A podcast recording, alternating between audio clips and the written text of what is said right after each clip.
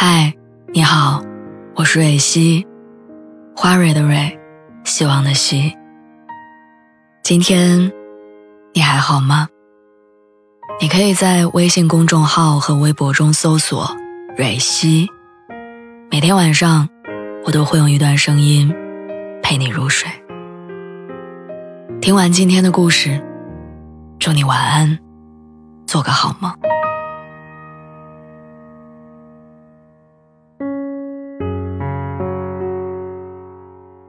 北京的那几年，我的脑子里总是会蹦出一个问题：为什么人会感到疲惫？不是身体上的那种，而是发自内心的疲惫。这份疲惫，杀死了多少恋人之间的缱绻情谊，又扼杀了多少平淡生活的英雄梦想。后来我慢慢有了答案：疲惫往往是因为日子周而复始，没有意义。可是当你愿意为了人生，装点上一些仪式，或许一切都会不一样。独自生活的第一年，我的状态很糟，因为一时之间无法消化来自工作的压力，也不懂得如何应对人际关系，所以每天报复性的熬夜、暴饮暴食。时间长了，慢慢成了习惯，习惯了体重飙升，习惯了满脸长痘，这种生活让我丧失了。去做任何事情的乐趣变得越来越懒。可是，就算抓住一切时间睡觉、玩手机，贪婪的享受所有即时的快乐，都没能平衡我对生活的那份疲惫。因为懒，所以我从来不自己做饭，家里连像样的碗都没有。因为早上起不来，所以我床上永远都是乱糟糟的。那个时候，我并没有意识到，其实正是这些被忽视的小事儿。决定了一个人的快乐和他生活的质量。后来因为身体太差，我去看了医生，医生告诉我一定不能再熬夜了，饮食要少油少盐。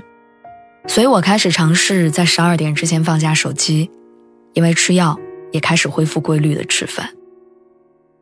也就从那个时候开始，我早上可以不那么紧迫的起床，然后叠好被子，周末给自己做早餐。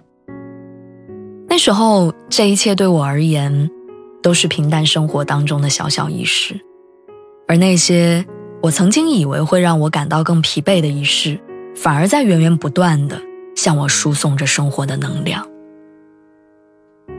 以前我没有想过，那段伸手不见五指的日子是怎样透过一丝微光的。后来我明白了，就是那些我以为是生活的麻烦的。那些小小的仪式感。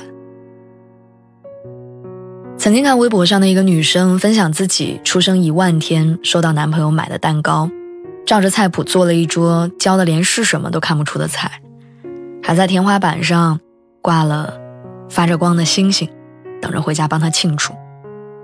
男朋友说：“庆祝你出生的第一万天，希望下一个一万天我还陪在你身边。”那时候我们应该都五十岁了。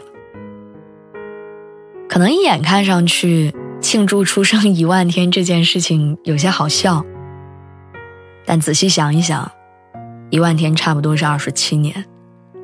这个年纪可能是人的一生当中最跌宕的一段日子。我们已经经历了毕业、恋爱、工作，甚至走入了婚姻。我们已经对人生有了更成熟的期待，还一如既往的有着热情。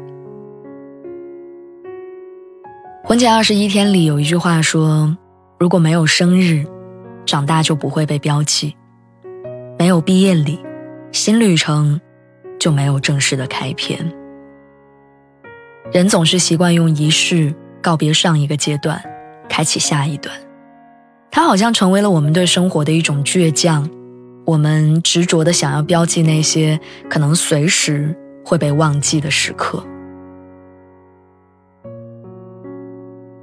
弗洛伊德曾经说：“仪式是一种白日梦。”我想，生活当中的很多快乐、很多力量，甚至是信仰，都来自于我们那颗愿意做白日梦的心。如果说人的一生最终要归于虚无，但我希望，生而为人，我们都拥有过一场美梦。希望你一切都好，希望你永远热爱生活。